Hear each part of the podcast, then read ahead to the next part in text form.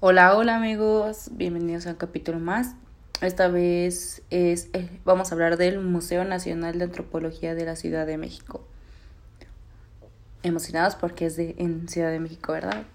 Eh, pues, ¿qué les puedo decir? Me pareció, igual que otros, fascinante.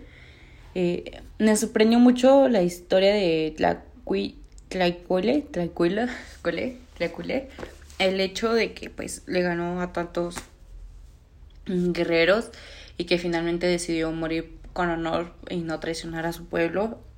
El hecho como rehicieron la historia, las armas, el momento y por qué una de madera le ganaba, me pareció fascinante y, muy enriquecedor. También me sorprendió demasiado el hecho de que pues expandiendo la Ciudad de México más rápido que Venecia.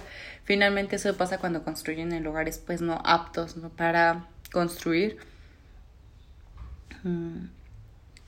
Me gustó que el cenote se le ya relacionara como un lugar de descanso. Finalmente se eh, para ellos se ha relacionado como un lugar donde ellos podrían descansar porque el agua para ellos sigue siendo vida a través de la muerte. Entonces esto fue fascinante.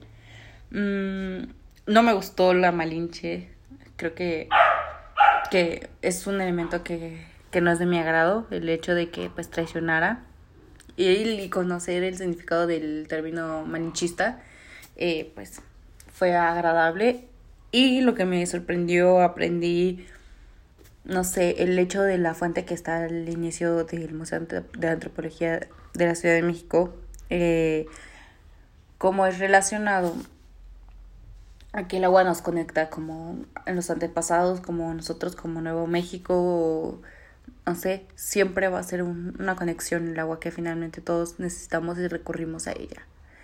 Pues, ¿qué más decir que me encantó y pues que aprendí un poco más.